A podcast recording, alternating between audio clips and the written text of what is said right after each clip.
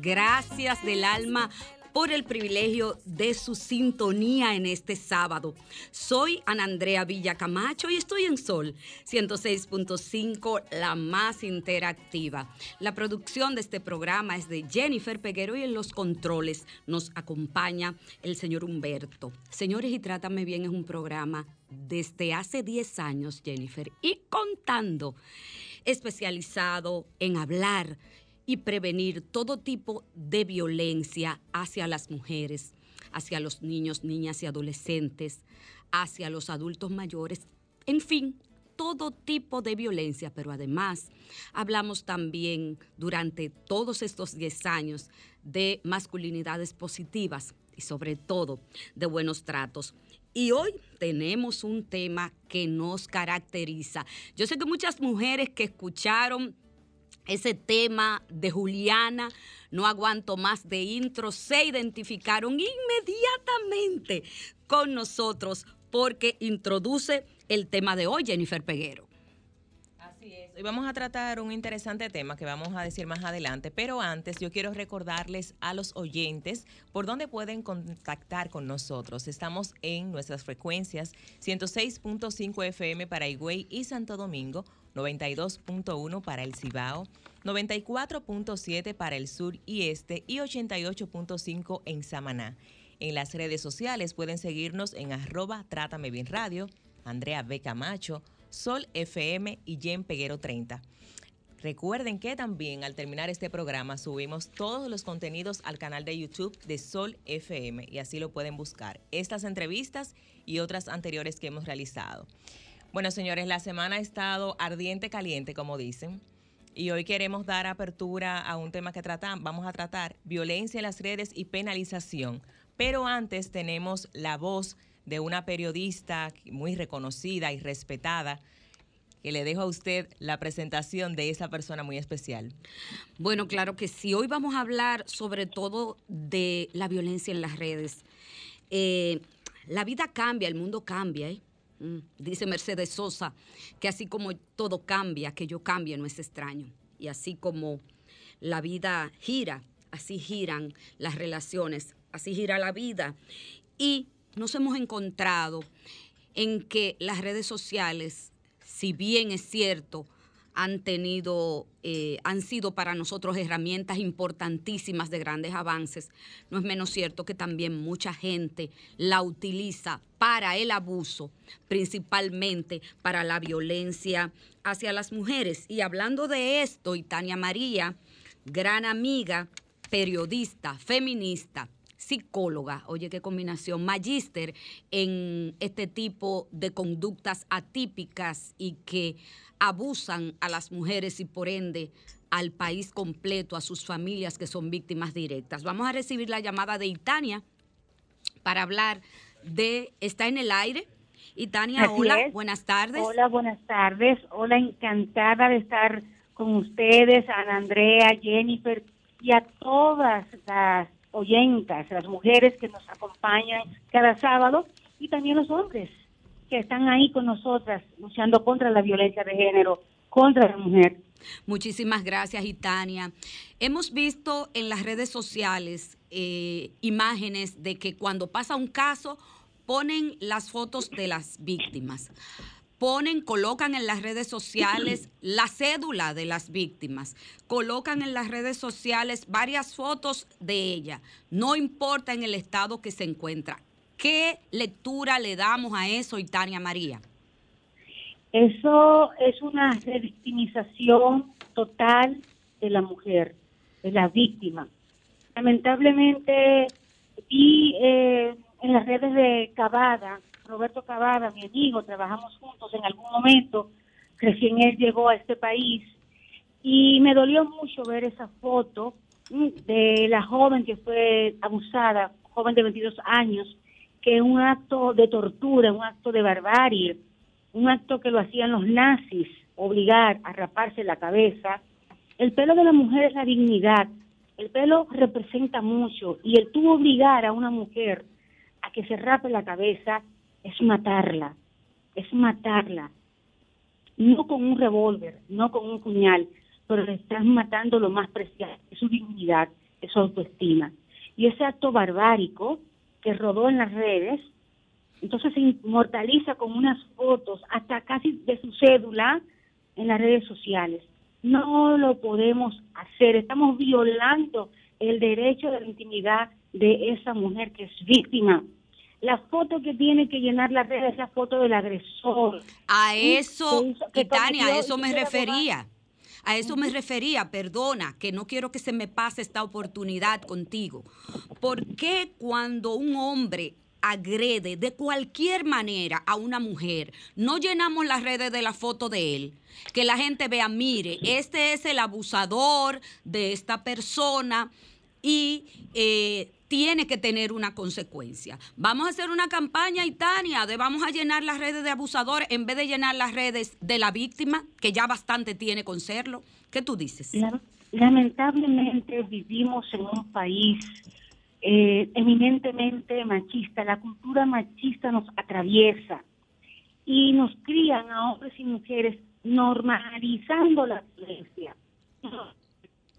La culpabilidad de la mujer. Yo digo, las mujeres somos las eternas Evas, así como en el Génesis. Se culpa a Eva de que comió la manzana. Oye, desde ahí venimos siendo culpables. ¿Quién le, le rapó la cabeza a Sansón? Dalila. Vamos y buscamos en la Biblia. Y las mujeres somos culpa. María Magdalena. Óyeme. Entonces, es algo cultural de que nos culpabilizan. Ah, es tanto así. ¿Y qué te pasó esa mujer tan tarde? ¿Qué buscaba ahí? Ella se buscó. Es algo que viene en automático, culpabilizar a la, a, a- a la víctima. Tú vas caminando por la calle y te asaltan. ¿Y qué hace esa mujer a esa hora por ahí? Óyeme, nos culpan. Entonces, en las redes se expresa lo que somos. Yo siempre repito y reitero, no podemos, o mejor dicho, siempre, no podemos dejar, no podemos dejar de ser lo que característicamente somos. Y característicamente, si somos machistas, si somos mujeres criadas eh, en un hogar donde el papá es el Dios y te dicen a ti, cuando usted se case, tiene que estar con ese hombre, y a los hombres no lo dejan tender la cama, y a los hombres le dicen, no, usted aquí es el pato macho, vamos a seguir reproduciendo ese patrón que se ve en tweets. Por ejemplo, yo ayer puse un tweet con la foto del agresor, del señor Diego Mendoza, 34 años, el agresor, abusador que está buscando la autoridad, y muchos hombres diciendo y culpabilizando a la joven de 22 años. Ah, pero ella fue la infiel, ella fue la que tenía otro. Óyeme, cuando las mujeres dominicanas comencemos a matar a los hombres infieles, a matar a los hombres cuerneros, nos quedaremos sin hombres. Muy pocos quedarán. Y Tania, y Tania, Sí. el país vacío quedaría. Oye una cosa, oye una cosa. eh, hay frases, he escuchado frases como, ah, por lo menos no la mató. Quiero que me contestes eso. Y segundo, ¿cómo afecta a las víctimas este tipo de acción de tirar a las redes sociales su imagen, el video, su, su intimidad, su dignidad? O sea, rueda todo. Rueda, rueda todo lo que es tan íntimo tuyo y se va con un clic a todo el pueblo dominicano y allende los mares, por siempre, favor. Claro, y queda para siempre. Entonces, ese es un tipo de muerte. Es que la muerte no solamente es que le den los palazos. La muerte, hay una muerte en vida que es peor. Es una muerte de tu saber que tu imagen con la cabeza rapándote y diciéndole, sí, yo me lo gané, yo esto, eso es matar, eso es una muerte diaria. Eso es una muerte emocional, es una muerte en vida. Eso no tiene nada que... La diferencia con la muerte, bueno, dejas de respirar y te vas. Pero esta es un- una muerte dolorosa. Una, vivirla en vida, esta muerte. Entonces, eso que dicen, pero no la mató, por, por eso, porque hemos normalizado que este tipo de cosas pasen. Creemos que lo único grande es, bueno, la mató. No, tenemos que aprender a ver que esto es violencia y grave. Estilo nazismo, tomar a una mujer y ponerla frente a una cámara que se rape la cabeza.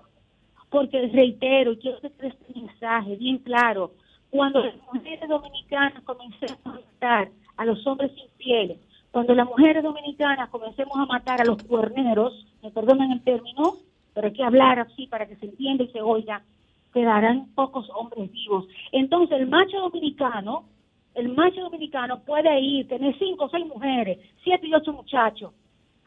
Ay, pero nadie le puede ser infiel a ellos.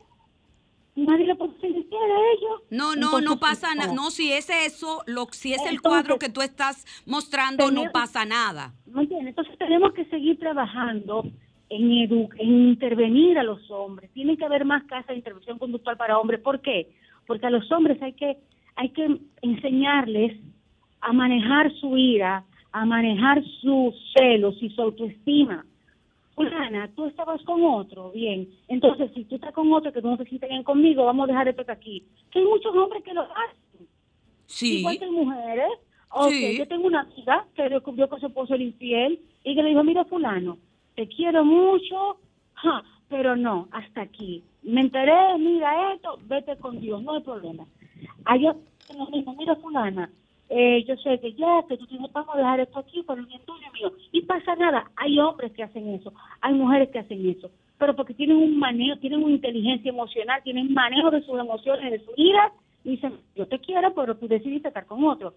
Hay hombres que reconocen, yo he conocido parejas que reconocen que ella les fue infiel, bueno, mira, pero ¿qué pasó? Y hablan y discuten y ven que, que hubo situaciones que no vamos a manejar y deciden, deciden retomar su matrimonio de mutuo acuerdo porque hay solución para todo. Ahora, no puede violencia de ningún tipo. Nada justifica la violencia, nada justifica el feminicidio, nada justifica que un hombre golpee a una mujer, nada justifica que un hombre le obligue a una mujer a que se rape la cabeza. No hay justificación ninguna, ninguna. Es Tenemos bueno, que, es país, seguir trabajando esa conducta machista de los hombres. Muchísimas gracias, y Tania María. Eh, miren, es bueno que la gente sepa, para cerrar este, este minuto, que lo que pasó con el video que se hizo viral y que la gente lo hizo viral es un delito. Que ella no quiso rasparse la cabeza, que ella no quiso hacerse ese video. Ella fue obligada, bajo amenaza de muerte, a cortarse el pelo a rasparse la cabeza. Y él, como castigo, porque él entiende que dueño de sus cuerpos y sus emociones, la respuesta fue la violencia perversa, sádica, abusiva, con actos de tortura y barbarie, de exponerla a las redes sociales. Sepan ustedes, el que me está escuchando, que eso es un delito, que es una violencia agravada porque incluso se hace con amenaza de muerte. Y que este, este delito, dice el Código Penal Dominicano, no lo digo yo, actos de, de tortura y barbarie conlleva 15 años de reclusión. Y la violencia ejercida, la violencia sobre la ley 2497, artículo 309-1, artículo 309-2, más eh, guion 03, la violencia agravada, conlleva de 5 a 10 años de prisión. O sea, que si usted se dedica a eso, amigo que me esté escuchando, usted va a quedar preso por la Guardia de Mon. Me voy a comerciales.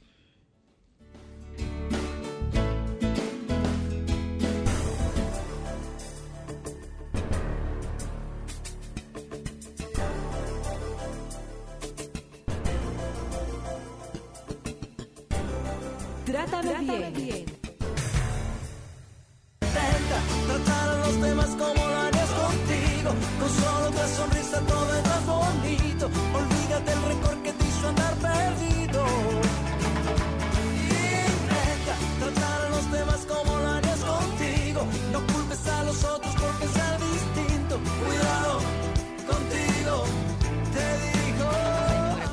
Emocionado está primitiva con estos discos, Jennifer, la productora de este programa, viene ahí.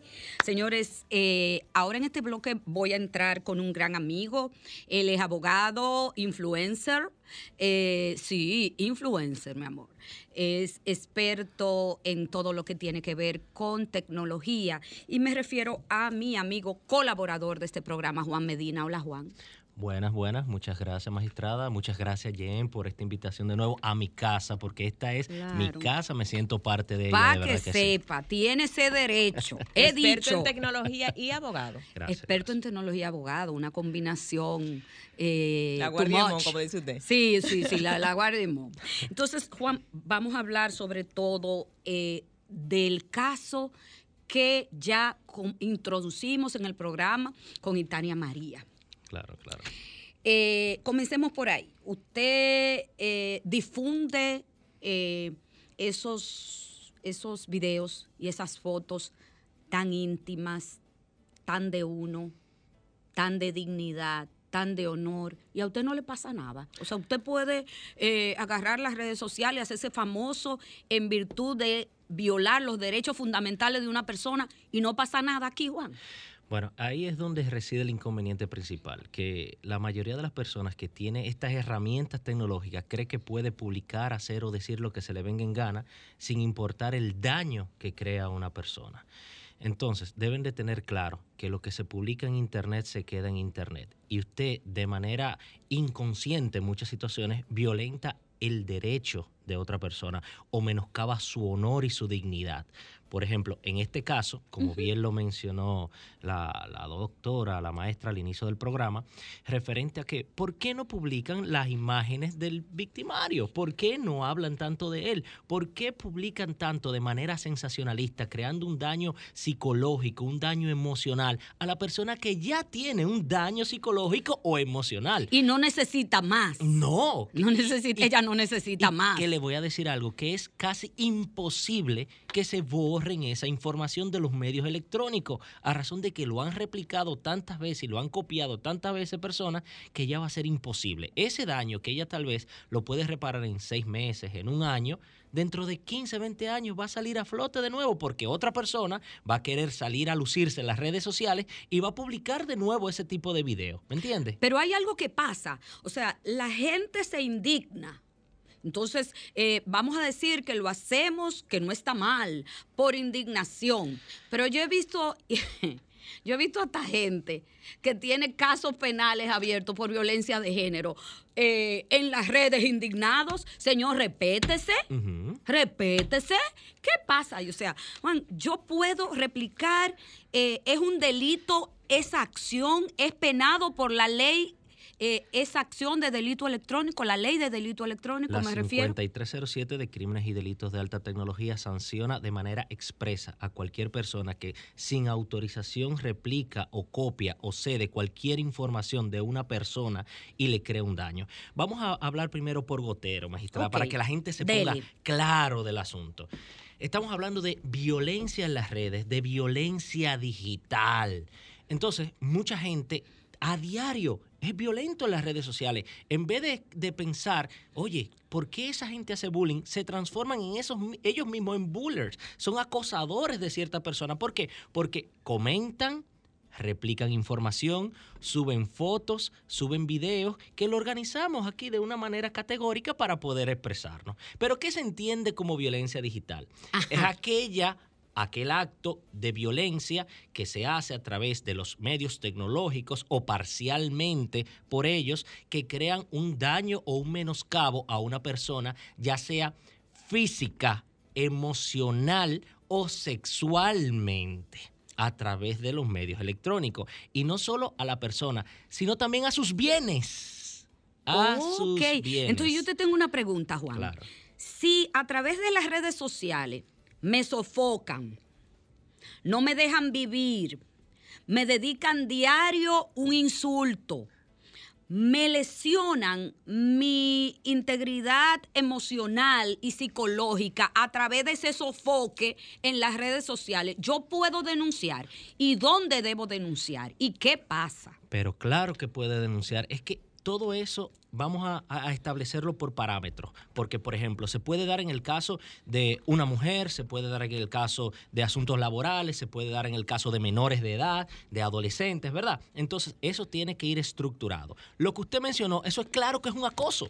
Es un acoso, es un acoso a través de los medios electrónicos y tiene una sanción, porque usted dijo que es de manera insistente, viven atacándola, viven publicándola, después viene un grupito y se ponen a hacerle presión.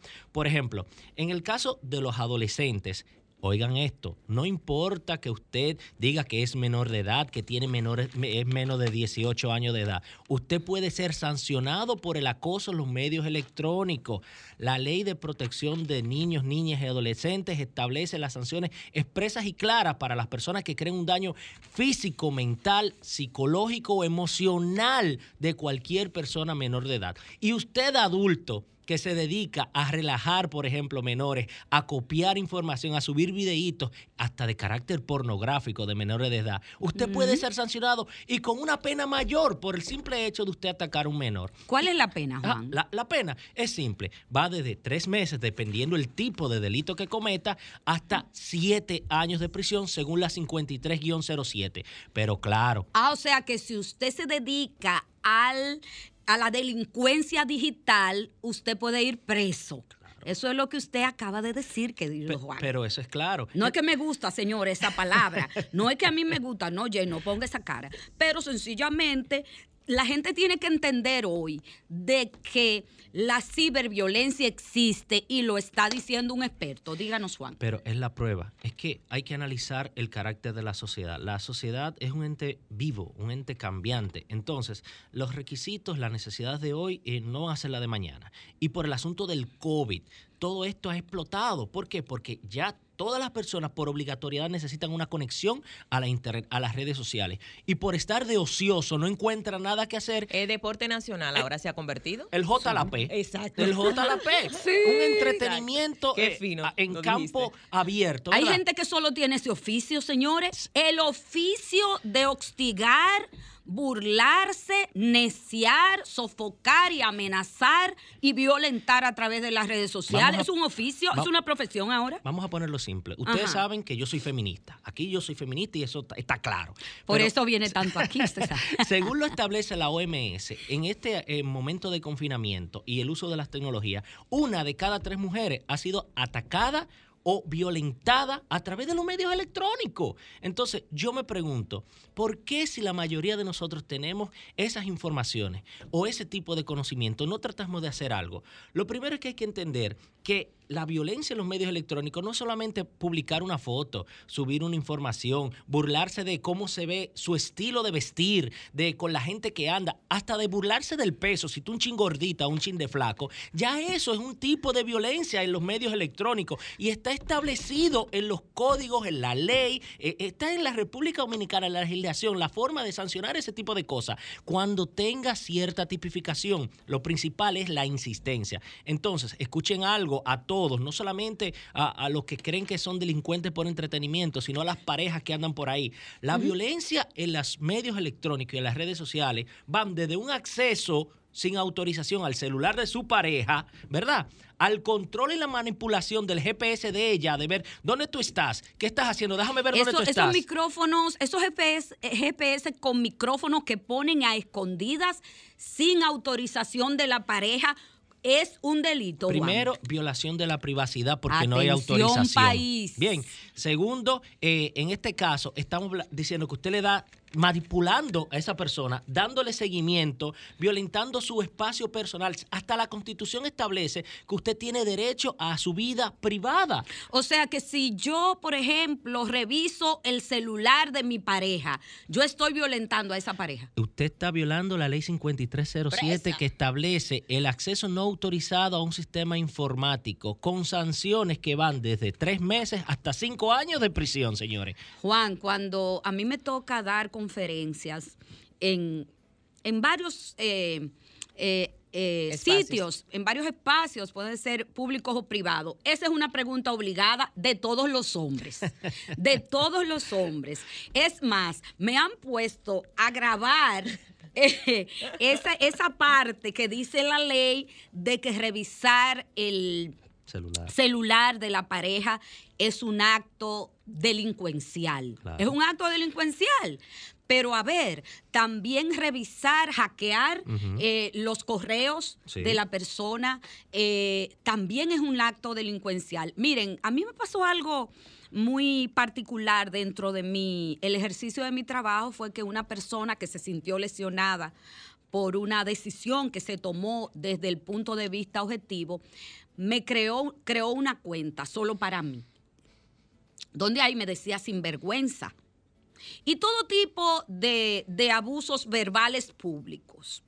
Yo lo denuncié y no hubo ninguna reacción en ese momento, se quedó en denuncia. Ah, pues el individuo casi llegó a vías de hecho.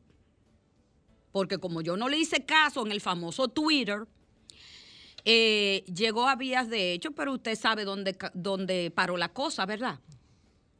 ¿Usted sabe dónde- No, yo prese- no, no, no, no, yo presenté mi denuncia Claro.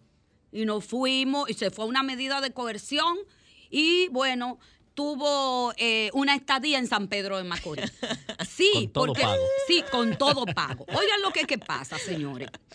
Si usted no denuncia el abuso que se comete en su contra, esa persona va a entender que tiene el permiso de abusar de usted y de abusar de media humanidad sin que tenga ninguna consecuencia. Entonces tenemos que denunciar, hay que denunciar. Escuchen algo, la magistrada habló de su historia, pero vámonos a la ley. El Ajá. artículo 21 de la 5307 establece claro la sanción para ese tipo de cosas, que es la difamación. Señores, si usted lo están difamando en las redes sociales, vaya y haga su denuncia para que esa persona entienda que debe de respetar. Y si no respeta, fácilmente tiene una estadía, como usted mencionó, hasta de un año de prisión por ese tipo de No, situación. y si usted no denuncia, le está haciendo un favor a él. Totalmente. Porque le está dando, repito, el permiso de no se preocupe, difame, abuse, que eso no es nada. Recuerde que la No, acción pública. no, la acción no. pública solo se ejerce a solicitud de quién? De la parte privada de nosotros. Si nosotros no denunciamos, entonces la justicia no va a comenzar a accionar. En el único caso que la justicia acciona sin una solicitud de manera directa es en el caso de los menores y la pornografía infantil, que se da mucho en República Dominicana y se Cualquier transmite cantidad, a cualquier claro, cantidad. y eso es parte de la violencia. Y magistrada, cuando usted me dé la autorización, yo le voy a comenzar a hablar de lo que está sucediendo en los medios electrónicos, la violencia, que casi nadie cree que es violencia. Vamos a comenzar con algunos. Dele, Señores, dele a ver. el sexting. ¿Quién me dice que es sexting? Ustedes saben lo que es sexting. Los que nos están escuchando saben lo que es sexting, porque estoy seguro que la mayoría lo han hecho. Hasta nuestros amigos en los controles allá levantaron la cabecita desde que yo dije sexting. ¿Y qué es el sexting? El sexting es el texteo o el envío de mensajes o imágenes y videos de contenido sexual. Sí, te veo moviendo la cabeza diciendo que sí de aquel Sí. lado. Oye, que, que- tírate una foto. Mire, quien me quiera ver que venga a mi casa. Pero ese es el asunto. foto. El sexting de por sí no es malo. ¿Cuál es el problema del Exacto. sexting? Que sea sin consentimiento. ¿Por qué digo sin consentimiento? Porque muchas mujeres y hombres agarran y tienen una persona que le gusta, tienen un acceso a una de sus redes sociales o acceso a su número de teléfono y le envía una foto en pelota. Por ejemplo, o le envía, mira, quiero hacerte tal o tal o tal cosa. Señores, eso es violencia. Eso es violencia en los medios Pero, electrónicos. pero cuando eso, cuando eso sucede, después prepárese que usted está en el mundo entero con un clic. Eh. Y usted entonces después dice, ¿qué yo hice? Exacto, pero mire que lo que pasa es que es que cuando se hace sin ese consentimiento, porque recuerden, una de las condiciones para que exista un contrato y las relaciones sentimentales son contratos, señores. Cuando no está expreso el consentimiento, entonces no es valedero, no está bien, es forzoso. Pero hay un tema ahí, Juan. Quizás en el momento yo he dado mi consentimiento, pero luego de terminada la relación, eso puede convertirse, ese consentimiento que yo di, puede convertirse en un arma para dañarme a mí, así que a mí que nadie me tire fotos ni que nadie me grabe. Olvídese de eso, no, Ah, no. Ahí es donde va el otro punto. Mire, ya que se dio No la entro en esa, no. Ya No, que dio- Eso no es prueba de amor. No, claro que no. Pero mire, ya que se dio la situación del sexting, que usted lo mencionó que no, viene la otra parte. ¿Cuál? Si hay una persona que tiene acceso a su información, por ejemplo, fotos, videos o mensajes de carácter sexual, eh, normalmente surge de ahí otro tipo de delito que es la extorsión de carácter sexual, o se le llama sextortion, que, y eso también es violencia a través de los medios electrónicos, porque te amenazan a qué? A que si tú no cedes a ciertas pretensiones, como por ejemplo, hay veces que te solicitan dinero, hay veces que te solicitan placeres sexuales, que eso es violencia psicológica, violencia física, ¿verdad? Y ciertas características que lo establece el sextortion. Si tú no lo haces, ¿sabes lo que hacen ellos? Te publican esa información. Agarran y ese video, esa foto de la magistrada que dijo que no la grabaran, la hacen pública. ¿Y qué va a pasar después? La magistrada lo va a mandar a un resort de nuevo por ese tipo de acción, ¿me sí, entiendes? sí, claro que sí. Entonces, eso, esos son todos esos tipos de violencia. Señores, hay que escuchar este programa, no le cambie. Juan, solo vamos a unos comerciales brevísimos y regresamos. La violencia es el último refugio del incompetente. Me voy a comerciales, volvemos ya.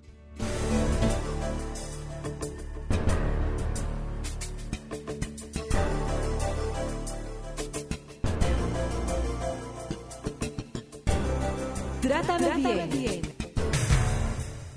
todo lo que tiene que ver con la violencia en las redes sociales y su penalización.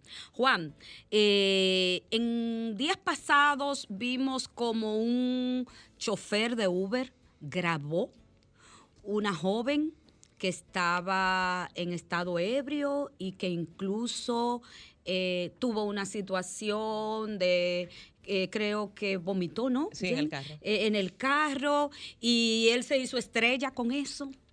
Ese señor, ese conductor. Él subió el video Qué y aparte bello. de que subió el video, ofendía a la pasajera diciéndole de todo. Entonces, ¿cómo se penaliza ese tipo de situaciones? Antes de que Juan nos responda, Ajá. quiero dar los teléfonos. Vamos arriba. 809 540 165 y desde el exterior 1809 200 165 es la línea de comunicación con nosotros para que haga sus preguntas y comentarios.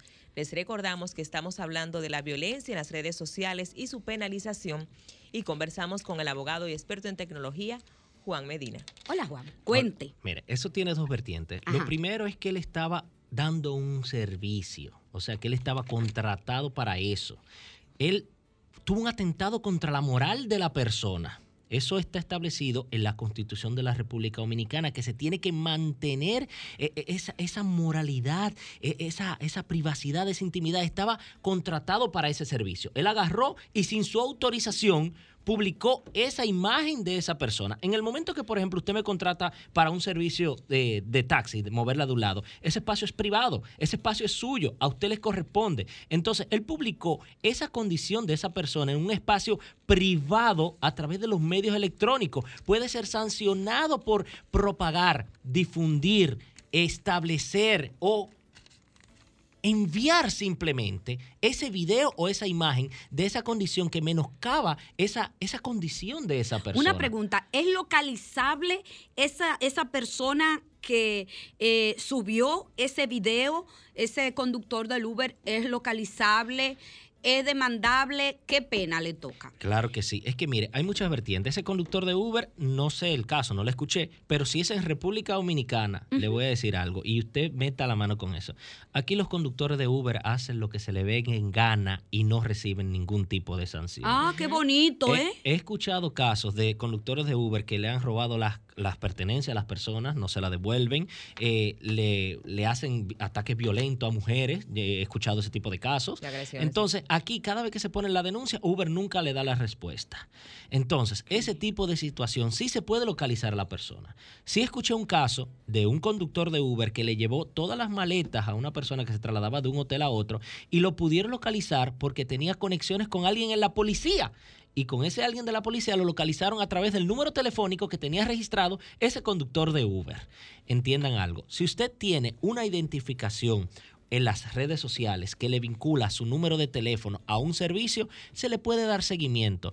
Lo mejor es lo que hablamos nosotros detrás de cámara. Por favor, hay que entender que eso está mal, hay que concientizar. El Estado tiene que crear ciertas políticas de concientización a través del uso de los medios electrónicos, que esto no es un relajo.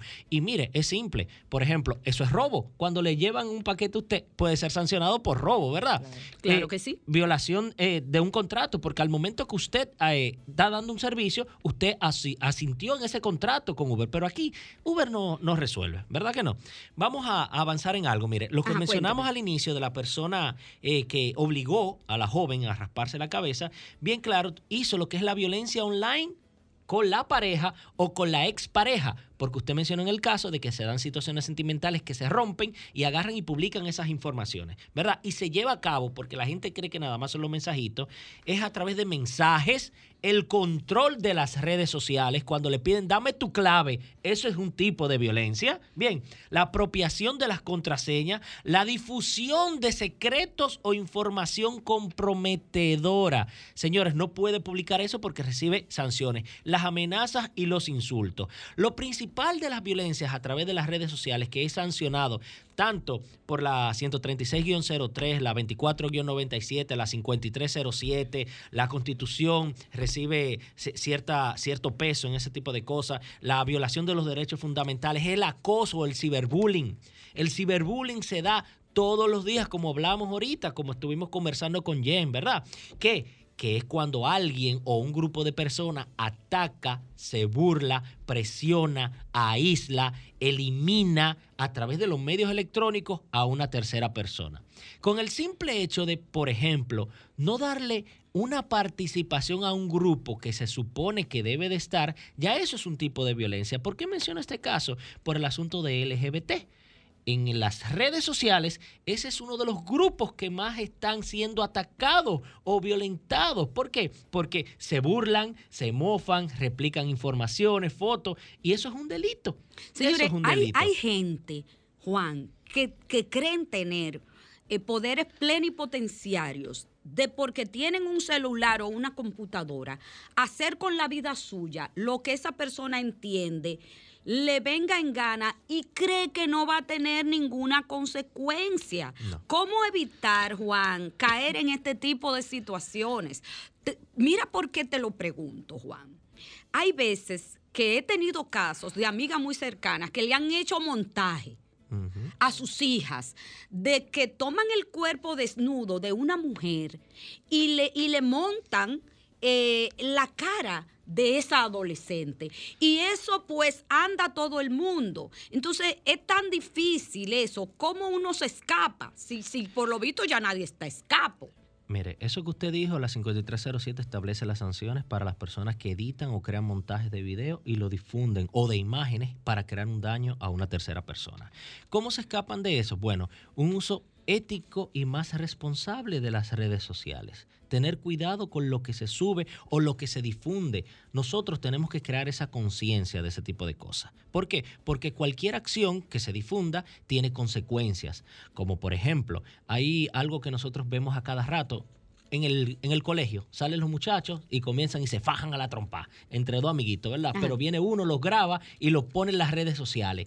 Eso normalmente se llama happy slapping, que comenzó en, en el Reino Unido, que era cuando grababan un pleito y lo difundían. Pero eso quedaba ahí. En nuestra época nos fajábamos y quedábamos amiguitos. Pero Sí. ahora no. Se difunde y crea ese daño psicológico, ese daño moral que se perpetúa a través de los medios electrónicos, ¿verdad? ¿Y qué dice la ONU, Juan, en cuanto a esto que está pasando? Mira, en el caso de la ONU, la ONU habló lo que era la violencia en las redes sociales, pero hay algo que, que me encantó a mí, que fue de la Organización de Estados Americanos, que ¿Qué dice la OEA? aparte de eso, que habla del daño físico y psicológico y la violencia en las redes sociales, creó algo. En las redes sociales o los medios electrónicos hay tres tipos de violencia, A ¿verdad? ver. La violencia psicológica, que es en la que se provoca a través de los medios electrónicos, que crea un daño a que la autoestima, le crea sufrimiento por los comentarios degradantes, los insultos, las humillaciones, desvalorizaciones, el querer controlar a X persona y culparlo de todo lo que sucede. O sea, aparte de que son víctimas, también asumen la culpa de lo que le hace el victimario, porque es un manejo psicológico tan grande. Claro, eso es una estrategia. La culpa es una estrategia poderosísima del Eso agresor, es del abusador. Es criminal. Va a la otra parte, la violencia sexual, que los obligan a hacer asuntos de carácter sexual, no necesariamente con el contacto físico, sino mira, hazte el videíto, yo quiero ver tal cosa. Y lo presionan a tal grado de que tiene que tener ese contenido, ese material, para posteriormente utilizarlo. Y la violencia, ellos lo miden con algo que se llama un violentómetro, que me encantó. Lo voy a publicar en mis redes sociales. Síganos, Por Medina favor. Costa uno en Instagram, ¿verdad? Y en Twitter Medina Costa. Y ellos miden desde el 0 como la, la medida mínima hasta el 30, que es lo máximo. El 0 son bromas hirientes. Por ejemplo, un relajo y le dicen, jaja, tú estás tan gorda que en vez de abrazarte, mejor date la vuelta. Por ejemplo, es una broma hiriente porque atenta. Chistes, yo, yo Chiste les llamo, yo les llamo chistes misóginos. ¿A usted qué le importa que yo esté gorda o esté flaca? Yo no tengo un espejo. Pero eso es Y violencia. eso es problema suyo. Eso es que mi peso, o sea, mi peso, si estoy flaca o estoy gorda, es problema suyo. Entonces usted no tiene por qué violentarme a mí. Ah, pero lo hacen. Entonces, oiga, ¿cuál es el punto, prepárese. el punto Mm. máximo? El punto 30, que ellos lo categorizan como el número 30, A que es el asesinato, que llegan hasta asesinarlo y no solamente asesinarlo, hacerlo que se suiciden por ese tipo de cosas. Entonces, ellos lo ponen en alerta amarilla, alerta roja y alerta negra la máxima. Entre ellas, vámonos al medio, que hay que reaccionar, que no se pueden dejar destruir. Entre ellos está el prohibirle tener amigos en las redes sociales, decirle, oye, bórrame a fulanito, no quiero que hable con fulanita. Eso es violencia. Ay, ay, ay, ay, ay, espérate, Juan, espérate, espérate. ¿Por qué tú le diste like a fulano Exacto. o a fulana? ¿Por qué tú te hiciste amigo? ¿De quién es esa persona que tú es amigo tuyo ahora en Facebook o en Instagram, en todas las redes que yo no sé cuáles son porque yo soy análoga? Eh, eh, ¿Por qué tú le, le das la, por qué tú le comentas Eh. cada foto que esa persona eh, sube? Estamos hablando de ahí de la ciberviolencia. Exactamente. Señores, tomen papel y lápiz. Otra de las cosas que sanciona la 5307, A ver. señores, y está aquí en el violentómetro, que, que- que me Juan.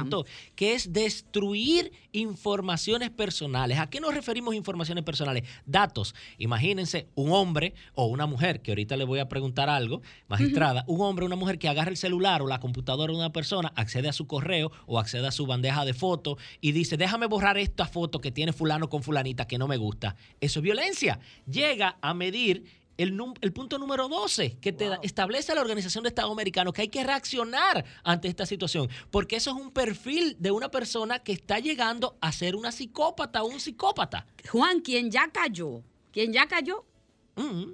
¿qué debe, cómo debe proceder legalmente? Antes tengo una llamadita, una sola. Buenos días.